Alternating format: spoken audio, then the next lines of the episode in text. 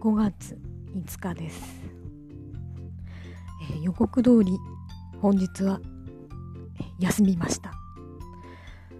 えー、まあ、徹底的に引きこもる時のほざいたんですけど、えー、まあちょっと気が向いたので散歩に出ましたら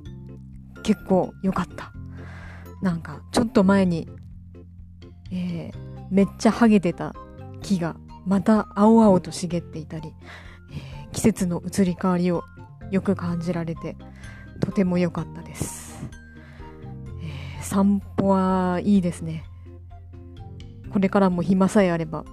行ってみたいですが、えー、これ以上暑くなったらもう朝5時ぐらいとかに行かないと無理なのでこれ以上暑く